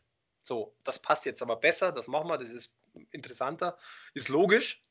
Also das heißt, es wurden Dinge verändert für den Film, aber im Grunde ist die Wahrheit tatsächlich so relativ gut dargestellt. Und das finde ich halt interessant, weil, wie gesagt, der Film ist an sich wirklich ein Erlebnis. Ähm, weil es einfach so viel Sachen irgendwo enthält, äh, wo du einfach sagst, du findest es teilweise witzig, du bist angespannt, du kannst irgendwo mitfiebern. Die haben, das, ohne zu spoilern, die haben in der Mitte ein paar so, paar so Dinger, wo, wo die Polizei oder was möchte die Polizei machen, um die jetzt da rauszukriegen, um die zu überreden und so weiter. Das ist echt cool. Das ist wirklich cool. Und äh, deswegen auch hier ist es zum Beispiel so, dass äh, du, ja, du guckst den an und hast so ein bisschen Feel-Good-Movie, wobei das die Story gar nicht zulässt. Das ist das Ulkige dabei. Also du guckst den an, erfreust dich an der Geschichte und gehst danach raus und sagst, das war jetzt echt ein cooler Film. Wobei der eigentlich ja. tragisch ist. Also jetzt vom Prinzip, Banküberfall, Geiselnahme und so weiter. Also es ist eher eine, ein Geiselthriller, aber hat auch dunkle Comedy-Elemente in sich, oder? Genau, richtig. Und aufgrund, ich meine, in der Tragödie ist ja auch Komödie irgendwo inbegriffen. Ne? Ja, ist da auch so und es ist echt gut gemacht. Und es ist halt irgendwo eine Biografie, indirekt. Also ja. über diese Personen oder über diese eben, wie gesagt, Stockholm-Syndrom im Grunde als, als Hintergrund. Und das ist eine Wahnsinnskombination. Also das ist auch eben, äh, wo ich gesagt habe, ich habe den gesehen und dachte mir, das Stockholm-Story klingt komisch, ich kenne nur das Stockholm-Syndrom, dann, äh, ja, das ist ja quasi die Geschichte dazu, ich, muss ich anschauen. Deswegen gibt es von ja. mir tatsächlich auch einen Geheimtipp und 8 von 10 Punkte, weil das ist ein Film, wo ich glaube, dass die wenigsten kennen, die wenigsten auf dem Schirm haben und der wird untergehen, da bin ich mir sicher. Und das finde ich sehr schade. Deswegen unbedingt anschauen, wenn der irgendwo kommt oder wenn man sich den ausleihen kann, weil das ist einfach, also wie gesagt, allein Ethan Hawke, wie der abgeht, ist einfach geil. Es ist einfach ein cooler Film, den man sich jetzt garantiert nicht zehnmal im Jahr anschaut, aber man sollte ihn gesehen haben. Ja, ich liebe Ethan Hawke sowieso und, äh, und ich liebe auch Era-Filme, also Filme, die, die wirklich mit, mit Liebe die Zeit damals wiedergeben. Und ähm, in dem Film ähm, habe ich jetzt nebenbei hier bei der Trivia so ein bisschen nachgelesen, schließen wir wieder den Kreis zurück zu Bullet, weil der Geiselnehmer fragt tatsächlich äh, in dem Film nach einem Getaway-Auto, nach einem Fluchtwagen. Ja. Und es soll dieser, er will genau diesen Mustang, Ford Mustang haben, mit dem äh, Steve McQueen richtig. Bullet gefahren ist. Ganz ja. genau, das sagt er auch. Also das hast du vollkommen richtig. Das ist auch eine, eine grandiose Szene im Film, weil der, der Typ, also der, ähm, was war das? Der Polizeichef, glaube ich, soweit ich mich jetzt erinnern kann, aus Stockholm, versteht das halt gar nicht. Was willst denn du? Ja. Ich gebe dir ein Auto. Nein, das will ich. Also, das ist so, da, auch das ah, ist ja. schon mal irgendwo komisch äh, in dieser ganzen. Da sind ein paar so komische Szenen, die im Grunde nicht komisch sind, aber wie sie dargestellt sind, sehr wohl komisch sind. Ja, ich finde es auch immer ganz spannend, äh, wenn, wenn quasi so diese, diese vierte Mauer so eingerissen wird, dass die, dass die Darsteller in einem Film tatsächlich auch wahrnehmen, dass es andere Filme gibt, weißt du? Dass, ja, es, äh, ja. dass man auch sagt, ich möchte so sein wie der in dem und dem Film oder sowas. Weil oft, oft ähm, denkt man sich ja bei Horrorfilmen, sag mal, siehst du keine Horrorfilme an, ja? Merkst du nicht, du solltest jetzt nicht zu dieser verlassenen Villa gehen. Wenn du dir öfter mal Horrorfilme reinziehen würdest, dann weißt du, da lauert jetzt das Böse, ja. ja, absolut richtig. Das, ähm, Nee, aber wie gesagt, guck ihn dir an, weil ich bin mir sicher, du wirst teilweise auch aus dem Lachen oder halt aus dem Grinsen nicht mehr rauskommen. Super. Ich glaube, das ist genau dein Ding, weil das ist wirklich etwas, wo ich sage, der vereint halt einfach unglaublich viel. Eine sehr interessante Information, Thriller, Biografie, irgendwo Drama, Geiselnahme, Liebe, bla. Also der vereint so viel und bei dem Film funktioniert das aber auch. Also das muss man gestehen. Also Regisseur äh, Robert Boudreau äh, hat da echt ein geiles Ding geschaffen. Deswegen, ich sage, ich glaube, er geht unter, aber ich hoffe trotzdem, dass er auch Fuß fasst, weil für mich ist es einfach ein geiles Ding. Geil. Werde ich mir auf jeden Fall reinziehen. Also auch vor allem, weil ich eben so Filme aus vergangenen Zeiten liebe, weil ich aber auch ähm, Ethan Hawke unheimlich gerne mag und ich mir immer denke, Mensch, dieser Typ, der ist einfach, den, ich, den würde ich viel, viel gerne, viel öfter sehen. Und ähm, ja, solche Filme sollten nicht untergehen. Genau wie tatsächlich jetzt auch, ich finde es enttäuschend, dass ich von dieser Serie Das Boot gar nichts weiß. Der erste Film, der, der Originalfilm war komplett ikonisch und heute ist halt alles so zerrissen, die einen schauen hier, die anderen schauen da. Es schaut nicht das ganze Land den gleichen Film. Es ist einfach so. Ne? Man kriegt es nicht mehr so mit. Genau, ich wollte es gibt halt einfach auch zu viel und du wirst lachen. Ähm, ich, ich, wusste das lange nicht. Also, ich habe, ähm, ich glaube, zwei Wochen bevor das Rezensionsmuster kam, habe ich eine E-Mail bekommen, dass wir das jetzt anfordern können. Und da wusste ich erst, wie, da gibt es eine Serie. Also ich habe das auch komplett irgendwie übersehen. Ja. Ähm, aber das ist halt natürlich genau das. Es kommt auf Netflix was Neues, das Neue, das Neue. Man, äh, genau solche Dinge sind dann irgendwo, gehen dann halt leider sehr schnell unter. Und deswegen bin ich mir sicher, das wird bei, bei Stockholm Story genauso sein. Wo leider. hast du das Boot angeschaut? Ähm, auf Blu-ray. Der kam am 6.12. oder sowas raus, plus minus, oder 5.12. Okay. Aber das heißt, es ist nicht auf dem Streamingdienst äh, abrufbar, oder? Doch, ich glaube schon tatsächlich. Aber das ist eine Sky-Produktion, wahrscheinlich muss man dann Sky haben oder Sky Ich müsste jetzt so. lügen. Ähm, warte mal, ich kann ja schnell nebenbei googeln. Äh, ich glaube schon, dass es äh, Amazon. Ich gucke gerade mal, zumindest war das jetzt. Ist jetzt das richtig oder ist das wieder die alten? Das ist jetzt immer das Schwierige, weil du Ah, nee, das sind die alten. Ja, ja. Äh, mhm. Müsste man echt googeln, muss, muss man schauen, aber ähm, auf alle Fälle zwei, das Boot 2018 dann schauen. Genau. Und die Stockholm Story, wo kann man das anschauen? Ähm, das ist Blu-ray. Das ist, äh, also der kommt von Koch Media. Ähm, den wird es streaming-technisch ja. nicht so schnell geben, weil Koch ja eigentlich immer die Filme erst viel später rausbringt. Äh, aber Koch ist ja wirklich bekannt dafür, dass er relativ schnell die Preise senkt. Also ich kann mir durchaus vorstellen, dass du den in zwei, drei Monaten für einen Zehner kriegst, maximal. Okay, okay. Ja, ich muss zugeben, ich bin überhaupt kein ähm, Käufer mehr von, von irgendwelchen physischen Datenträgern. Mhm. Du, der kommt ja auch so mal. Also ähm, stimmt, ja. früher oder später kommen die irgendwo alle. Wahrscheinlich kaufe ich es mir irgendwann über Amazon. Äh, oder so, genau. Werden die wahrscheinlich auch irgendwo uploaden. Ne? Garantiert. Genau. Garantiert. So, einen habe ich noch und dann bin ich nämlich auch schon durch. Und zwar lustigerweise passt der fast in die Zeit tatsächlich wie Stockholm Story. Und zwar, es gibt ein ganz berühmtes Horrorhaus in Amerika. Und jetzt wollte ich mir, ohne den Titel zu sagen, ob du das kennst. Und zwar von äh, Horrorhaus. Ein Horrorhaus, ja, genau.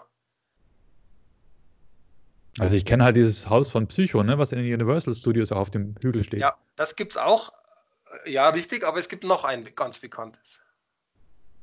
Hm, hm. Das Weiße von Haus? Vier, vier, ja, genau.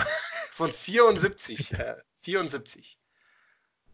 Ach, der Film heißt Horror House oder wie? Nee, nee, nein, nein, nein, nein, nein. Ich will jetzt nur mit dir ein kleines Ratespiel machen, ob du es kennst. Also von 1974 ist da in Wirklichkeit was passiert und das Haus hat ähm, zwei, 5, jetzt muss ich schnell überlegen, zwei, warte mal, 180 also Grad. In Wirklichkeit, 92, also ist nicht das Overlook Hotel. Nee, nee, nee. 92 Grad Winkel äh, Fenster. Dafür ist es eigentlich ganz bekannt. Das sieht aus wie ein Gesicht, wenn du es von außen anschaust. Also tatsächlich, das ist jetzt nicht im Film oder so. Oh, habe ich keine Ahnung. Und zwar Amityville. Sagt dir das was? Amityville. Genau, Amityville. das ist der. Habe ich nie gesehen. Okay, aber die, du kennst, dir sagt das Ganze was. Die also, Amityville also, Horror, ja. Genau. Okay. Amityville ist quasi eine, eine Stadt. Mhm. Und ähm, Ronald DiFeo äh, ist quasi ein Typ, der lebt tatsächlich immer noch. Mhm. Der hat 74 seine ganze Familie in diesem Haus erschossen und äh, wurde dann quasi dann ähm, ins Gefängnis verfrachtet. Und er hat tatsächlich, man weiß bis heute nicht wirklich warum hundertprozentig, denn er hat x Aussagen gemacht in verschiedene Interviews, Presseaussagen und so weiter, war äh, verschiedene andere Sachen. Das heißt, äh, auf der einen Seite natürlich so dieses typische äh, Geister oder halt Dämonen haben mir was erzählt. Auf der anderen Seite hat er erzählt, dass seine Sch Schwester ihm geholfen hat, dass sie das geplant haben und so weiter. Also man weiß es bis heute nicht wirklich so zu 100 Prozent. Und äh, 79 ja. kam quasi dann äh, der erste Horrorfilm raus ähm, von äh, Amityville, also Amityville Horror, deswegen heißt ja. er auch so. Und äh, es gibt tatsächlich lustigerweise verschiedene, also gab verschiedene Filme danach. Also mittlerweile gibt es da echt einige Fortsetzungen. Das heißt, es gibt theoretisch insgesamt über dieses Haus 13 Produktionen. Wahnsinn. Also, ja, da gab es ja auch eine 3D-Produktion auch in den 80ern. Richtig, richtig. Also gab es einiges und die meisten sind ziemlich scheiße. Ähm, Habe ich jetzt nicht gesagt, ich wurde gezwungen, das zu sagen. Äh, lustigerweise, und das ist eben das. Interessante, äh, es gibt jetzt wieder einen neuen, aber das ist, und das finde ich ganz interessant, und zwar mit dem Untertitel Wie alles begann. Okay, und so ein Prequel oder wie? Im Grunde, Im Grunde wird die Geschichte erzählt bis zu diesem Mord. Also der Mord ist quasi der Abschluss des, ähm, des Films. Okay. Und das finde ich halt sehr, sehr interessant, denn äh, also ich habe mich da e-, wirklich sehr auf den Film gefreut. Denn, wie gesagt, dieses, oh, du lebst in einem Horrorhaus, da ist vor zehn Jahren was passiert, uh, Story ist halt so Standardmist. Ja, und ja, da ist es halt einfach so, und ähm, ist eigentlich schon interessant, weil der Film beginnt im Grunde mit einer Geburtstagsparty von den Kindern quasi von dieser Familie. Und äh, da kommt halt Opa und verschenkt dann ein Auto und, und so ein bisschen italienischer Stil. Und der Papa, du merkst es halt schon, ist ein bisschen mafiatechnisch, trifft sich im Hinterhof halt mit irgendwelchen komischen, ominösen Typen. Und es wird relativ schnell klar, dass der Vater oder dieser Familienoberhaupt ein ziemliches Arschloch ist. Das heißt, schlägt seinen Sohn, hat ihn schon x-mal geschlagen und bla bla. Also das kriegst du ganz schnell mit. Ja. Und äh, es geht im Grunde dann eigentlich darum, dass die einen roten Raum haben im, in dem Haus. Das heißt, es ist ein Raum, der ist einfach, der, der, du kannst den durch den Kleiderschrank begehen und das ist halt, keine Ahnung, wie groß. Also, da, dass du halt zu fünf, zu sechs im Kreis sitzen kannst, sind halt so rote Holzvertäfelungen äh, irgendwie und stehen ein paar Kerzen rum.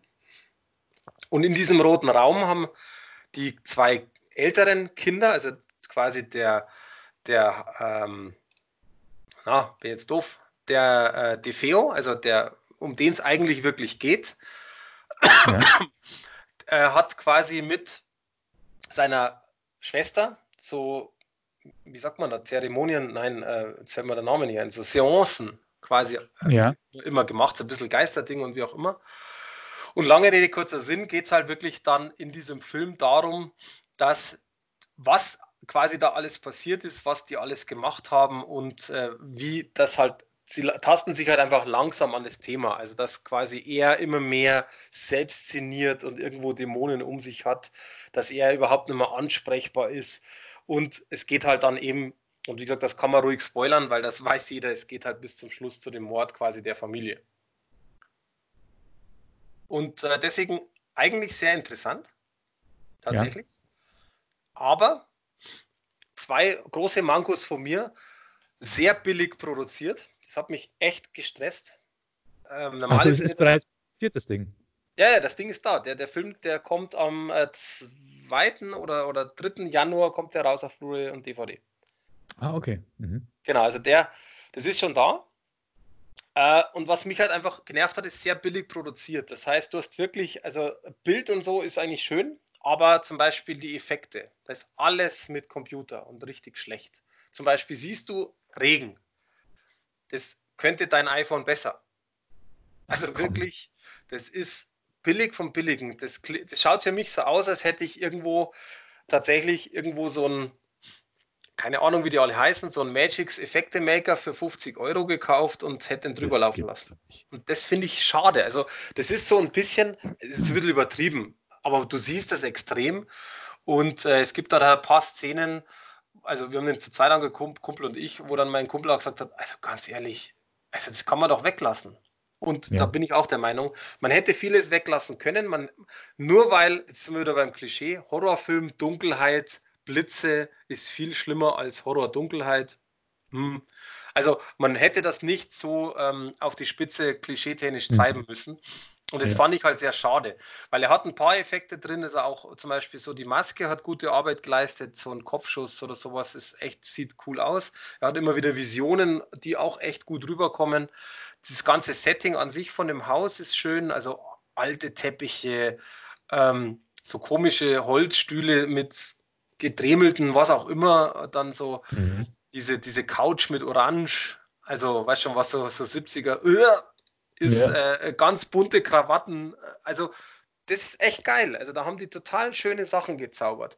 Aber wie gesagt, und die Effekte, und das ist halt leider etwas, das siehst du in dem Film permanent, sind einfach schlecht. Und das, sowas nervt mich, weil das hätte man, mit wenig Budget kann man auch viel machen, sagen wir es mal so. Das ist für mich, sagen wir, das erste Manko. Und das zweite Manko ist für mich halt einfach, dass einfach irgendwo ein es passiert mir zu wenig. Das ist so ein, so ein Film, der ist, geht 100 Minuten lang. Das ist eher so ein bisschen Biografie als Horror, in Anführungszeichen. Mhm. Und ähm, ich meine, gut, er ist ab 16, man darf sich nicht sonst was erwarten, aber man hätte in meinen Augen da weitaus daraus mehr machen können. Und das ist halt eben etwas, was ich schade finde. Wobei man dazu sagen muss, er ist weitaus besser wie die ganzen letzten Amityville äh, Billig-Horror-Produktionen, weil die waren eigentlich alle Rotz. Und er erzählt halt zumindest eine coole Geschichte, also cool in Anführungszeichen. Die Geschichte wird ganz gut erzählt, sagen wir es mal so, von, von einem Massenmörder, wo man halt bis jetzt im Grunde oder Mehrfachmörder, wo man immer noch nicht weiß, warum. Also wo halt immer noch so ja. ein bisschen Fragezeichen drüber war. Und das, ähm, das ist relativ gut gelungen tatsächlich. Ja, man hat es, also allein für, in meiner Wahrnehmung wurde dieses Amityville immer so zerrieben zwischen zwischen Freitag der 13. und ähm, diese anderen, ähm, wie hießen diese Nightmare on Elm Street und so weiter. Ähm, die, das, das, sind die, die im Vordergrund getreten sind, die haben sich alle angeguckt und Amityville war immer so B-Ware, so ein bisschen. Das kam bei mir nie so richtig an. Du, das, ähm, das mag vielleicht aber auch daran liegen, dass tatsächlich der erste Film, ähm, also der von 1979, relativ großen Erfolg war, weil der war, der war relativ spannend. ich meine, 79 ist natürlich ein bisschen was anderes, aber der war sehr, sehr spannend und war sogar Oscar nominiert. Also das, ähm, zwar in dem Fall für die Filmmusik, aber ist ja wurscht. Also der war schon irgendwo draußen präsent. Mhm. Aber zu kurz und danach ging es halt los mit eben ähm, drei Jahre später, vier Jahre später kamen dann die ganzen, was auch immer, äh, Fortsetzungen, die einfach total vom Niveau nach unten gesunken sind. Zum Beispiel der zweite war für die Goldene Himbeere nominiert. Jetzt hast du natürlich genau den Mist. Jetzt hast du einen coolen ersten ja. Teil, hast eine krasse Geschichte, die ja Wirklichkeit passiert ist, und dann kommt irgendwie so ein Mist. Dann sagen doch viele Leute, die es irgendwo gar nicht mehr wissen, oder besonders jetzt, du hast irgendwo mal einen reingesehen, ach, dann kann doch, ist doch keiner was, das ist doch alles Mist. Ja, ja, eben. Und vor allem, wenn, wenn, wenn, der, wenn der erste Film noch den Anspruch hat, sich an eine wahre Begebenheit ein bisschen anzuknüpfen. Äh, und dann plötzlich kommen dann so, so übernatürliche Dinge mit Monstern und so weiter dazu. Oder dann, dann, verliert man vielleicht auch das Interesse, oder? Richtig, das ist genau das. Also äh, bei dem Film, das ist meine Meinung, da siehst du halt, dass diese ganzen ähm, blöden Produktionen, sorry, aber anders kann ich es nicht sagen, die ganzen blöden Produktionen, die nachgefolgt sind, irgendwo tatsächlich das Ganze ähm, verstummt haben.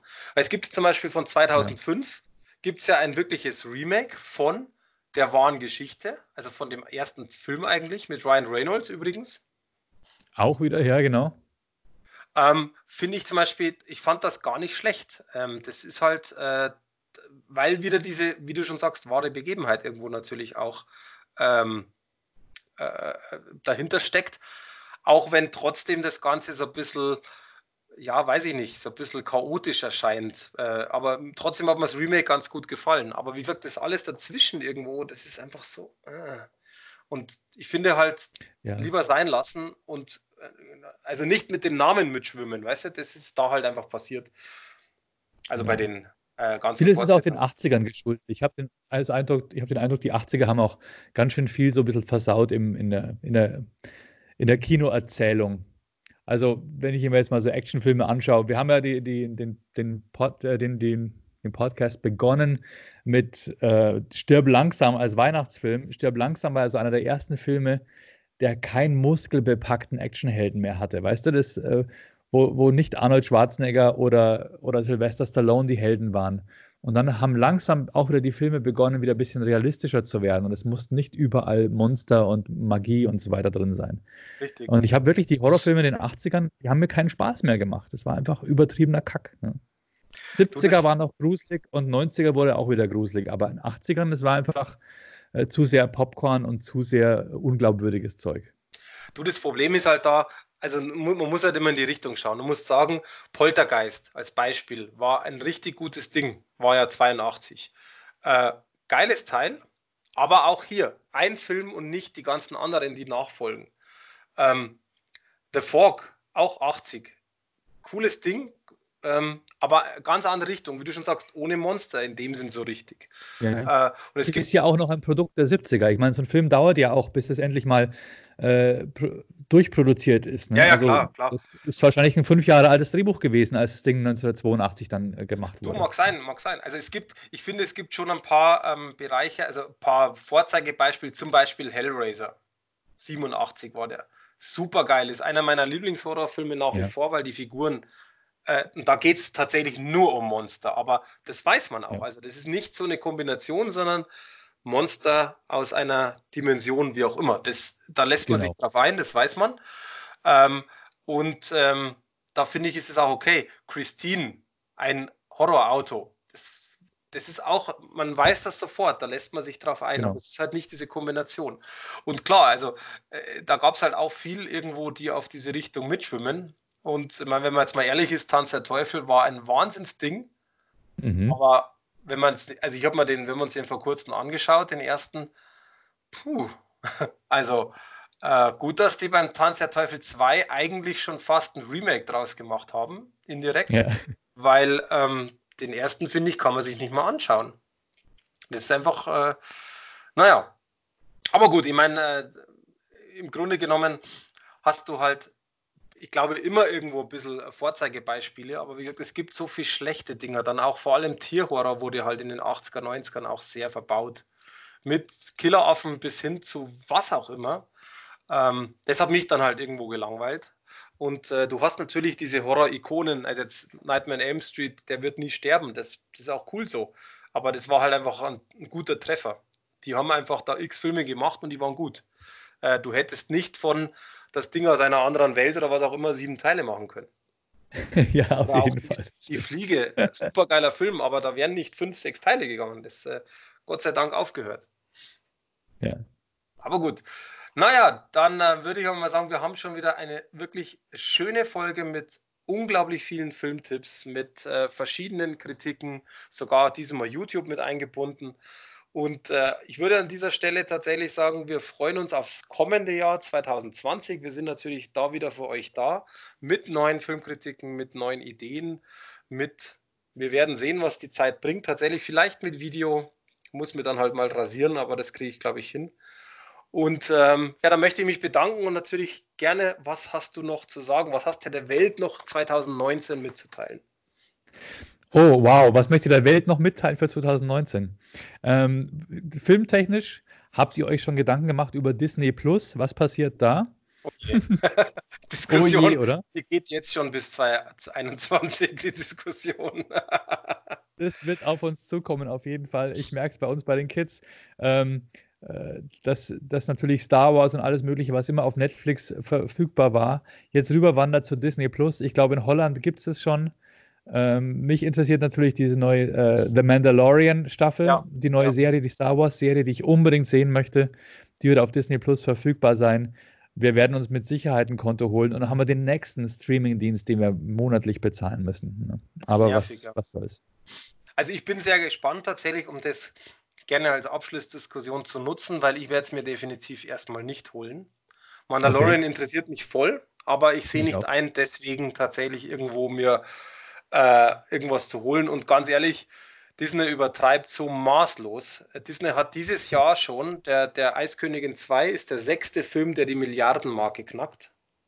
Wahnsinn. Und die kriegen den Hals momentan nicht voll und das wird ehrlich gesagt ähm, noch sehr interessant, was mit diesem Konzern passiert. Und ich sehe es jetzt nicht zwingend positiv, deswegen schauen wir mal, was tatsächlich passiert, aber es wird noch spannend. Und also ich, wie gesagt, äh, für mich ist es momentan nichts, weil ich einfach sage, das ist mir zu extrem.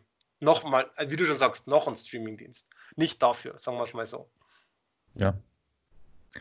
Denke ich mir auch. Hey Leute, kommt gut ins neue Jahr. Schaut euch nicht Cats den Film an. Was?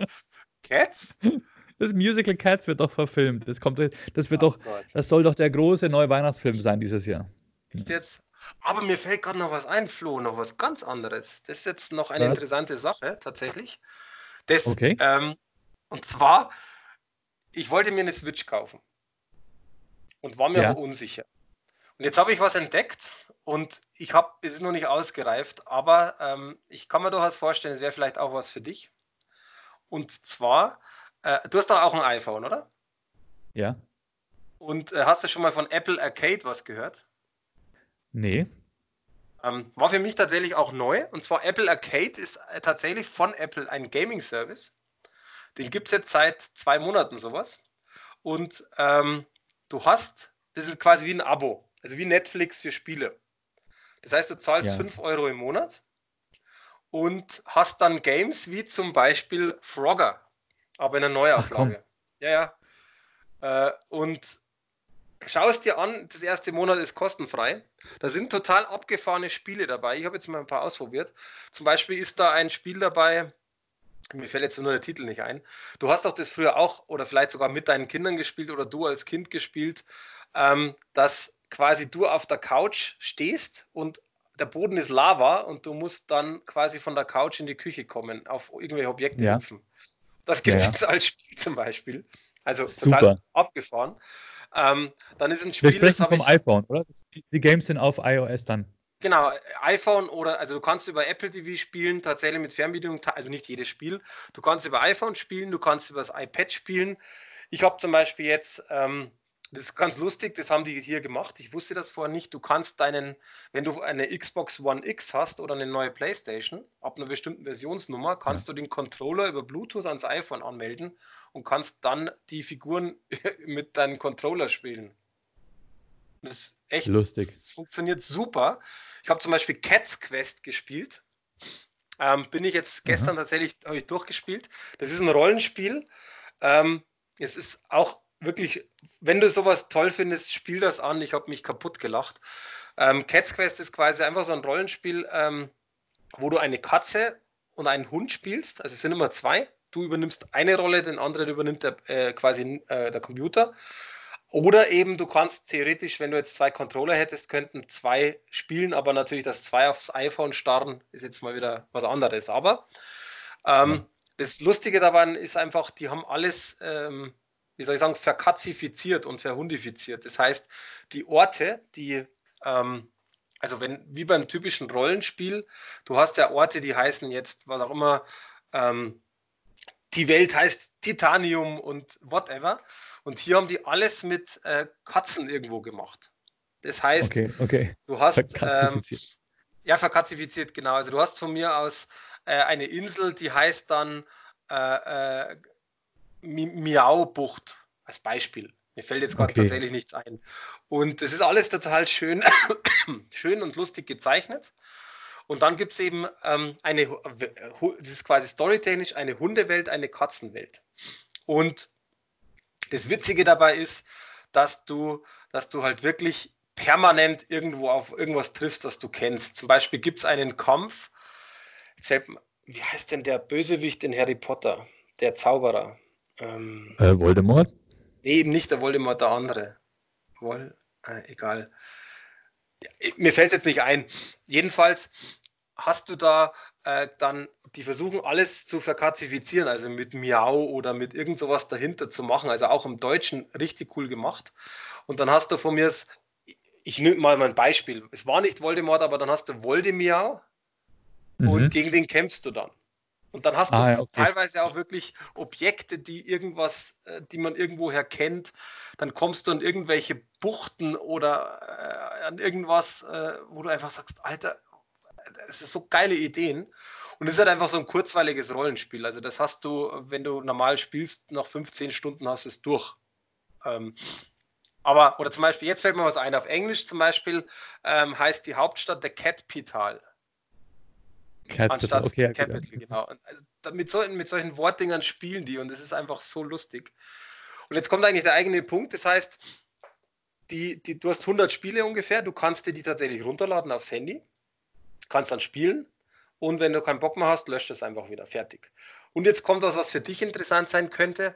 Du hast, äh, das ist Family-tauglich. Äh, das heißt, du könntest in dein iPhone zum Beispiel von deinen Kindern das einrichten. Das heißt, du zahlst monatlich die 5 Euro und deine Kinder können zum Beispiel die Spiele auch mitspielen auf ihrem iPhone. Verstehe, ja. Und das ist echt cool. Also ich habe mir das mal angeschaut. Da gibt es sehr witzige äh, Spiele dazu auch. Ähm, es gibt so ein Pac-Man-Spiel online. Es gibt, wie gesagt, dieses ähm, Frogger und sonst irgendwas. Und ich habe mir gedacht, jetzt machst du noch einen weiteren Schritt. Jetzt bestellst du dir so einen Adapter, dass du das iPhone an den Fernseher anschließen kannst und dann kannst du von der Couch aus Cat Quest spielen mit dem Controller. Ach, super. Okay. Siehe da, es hat tatsächlich funktioniert. Das Einzige, was noch nicht funktioniert, ist, du hast eine Verzögerung von einer halben Sekunde bis Sekunde. Und oh, das ist heftig. Genau, ein Rollenspiel zu spielen natürlich mit einer Verzögerung ist schwierig.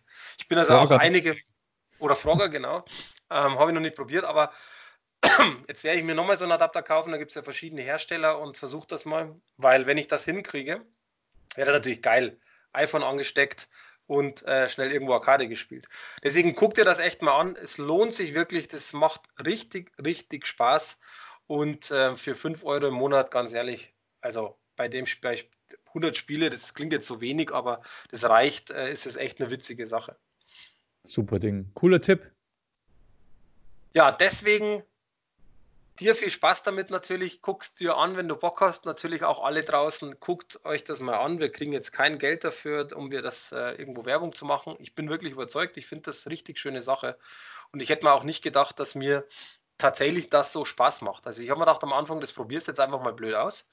Und äh, Cat Quest habe ich jetzt, weil ich äh, Urlaub habe, ist natürlich sehr praktisch, äh, an vier Tagen jetzt, glaube ich, durchgespielt. Und es hat richtig, richtig Spaß gemacht. Also wirklich, das war einfach geil. Kann man das, das nicht auch mit Apple TV verbinden? Doch, geht auch. Also hast du Apple TV? Ja, ich habe noch ein Apple TV 2 irgendwo rumliegen. Ähm, aber irgendwie. Probier es aus. Also ich weiß nicht genau, ob es mit jeder Versionsnummer geht. Das steht aber auch, wenn du äh, Apple Arcade googelst, steht das da. Aber es geht. Also du kannst zum Beispiel Frogger, glaube ich, habe ich gelesen, kannst du zum Beispiel dann mit der Fernbedienung spielen. Auf. Ja, vielleicht hat man dann ein bisschen weniger ja. Verzögerung. Also es geht mit Sicherheit dann äh, viel schneller. Also wie gesagt, ich probiere da selber auch noch ein bisschen rum, weil ähm, ich halt natürlich da, also ich habe da voll Bock drauf. Ich finde das halt einfach geil und einfach eine coole, coole äh, Sache. Ja, vor allem diese alten Games wieder zu spielen. Ich habe ich hab so, einen, hab so einen alten ähm, Joystick, den du an den Fernseher anschließen kannst, an, den, an die Skatbuchse. Und in den Joystick sind die ganzen Atari-Spiele reinprogrammiert. Ja, kenne ich, ja. Ja. Macht einfach Spaß, ist halt eine kleine Zeitreise zurück, ne? Du, erst, erstens das und vor allem bei Frogger ist es zum Beispiel so, das ist ja nicht das, also es ist ja das ganz andere Spiel, es ist ja das Grundprinzip, aber du, du die, die, die Story ist quasi, dass du als Frogger den äh, Babyfröschen helfen musst, weil die sind durch irgendeinen Wirbel oder sowas durcheinander gekommen und ah. sind halt überall und die musst du einsammeln. Und dann springst du eben, natürlich, du springst nach vorne, links, rechts, hinten, aber du springst im Grunde halt auch durch die Gegend an Autos vorbei, über, über irgendwelche Bausteine. Das ist zum Beispiel, das habe ich, ich habe das so gefeiert, weil das so lustig aussieht. Du hast eine, eine kleine Kugel, so eine Holzkugel. Und, und dann springst du quasi auf diese Holzkugel und du weißt ja, bei alten Spielen, wenn man irgendwo drauf springt, dann ist es so, entweder du kommst nicht drauf, das ging halt nicht, oder du saßt dann auf dieser Holzkugel. Und jetzt springt der Frosch drauf und dann fällt die um und du bleibst aber drauf. Also es rollt mit dir so blub. Das sieht so okay. lustig aus. Und die haben da so tolle Sachen eingebaut. Und ähm, da hast du natürlich genau das. Einmal eine Zeitreise irgendwo, weil es gibt auch so ein Sonic Racing äh, ähm, irgendwo. Es gibt da alles Mögliche, aber eben alles in die neue Zeit portiert und schaut halt auch tatsächlich auf dem iPhone echt geil aus. Also ähm, cooles Ding und ähm, also ich glaube, das wird ein voller Erfolg für Apple, dieses Ding. Super Tipp, gute Idee. Vor allem Games äh, auf, einer, auf, einem, auf, einer, auf einem Abo-Service zu spielen, ist ja echt eine, ist eine tolle Sache. Da muss man sich nicht, nicht jedes Spiel kaufen und dann ist man enttäuscht und denkt sich, ach, hat mir doch nicht gefallen, sondern du hast die Möglichkeit, aus 100 Spielen auszuwählen und da ist bestimmt für jeden was dabei.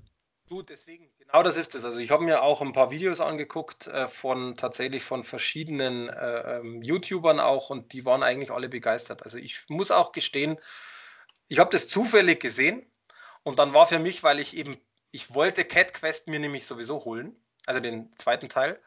Und dann habe ich gesehen, ach, der ist ja da drin. Und wir dachten, ja cool, dann probiere das jetzt aus und äh, geil. Also ich bin wirklich begeistert. Super. Flo, du, dann wünsche ich natürlich jetzt dir auch und deiner Family schöne Weihnachten. Wir hören uns im neuen Jahr, euch, aus, euch auch da draußen. So, natürlich schöne Weihnachten, schöne stressfreie Familienfeste, viele Geschenke, was man alles wünscht, bla bla. Deswegen stay tuned, viel Spaß euch, bis bald, Servus. Auch von mir, Gesundheit, Glück, Frieden fürs nächste Jahr. Bis bald. Danke, Mike, Servus.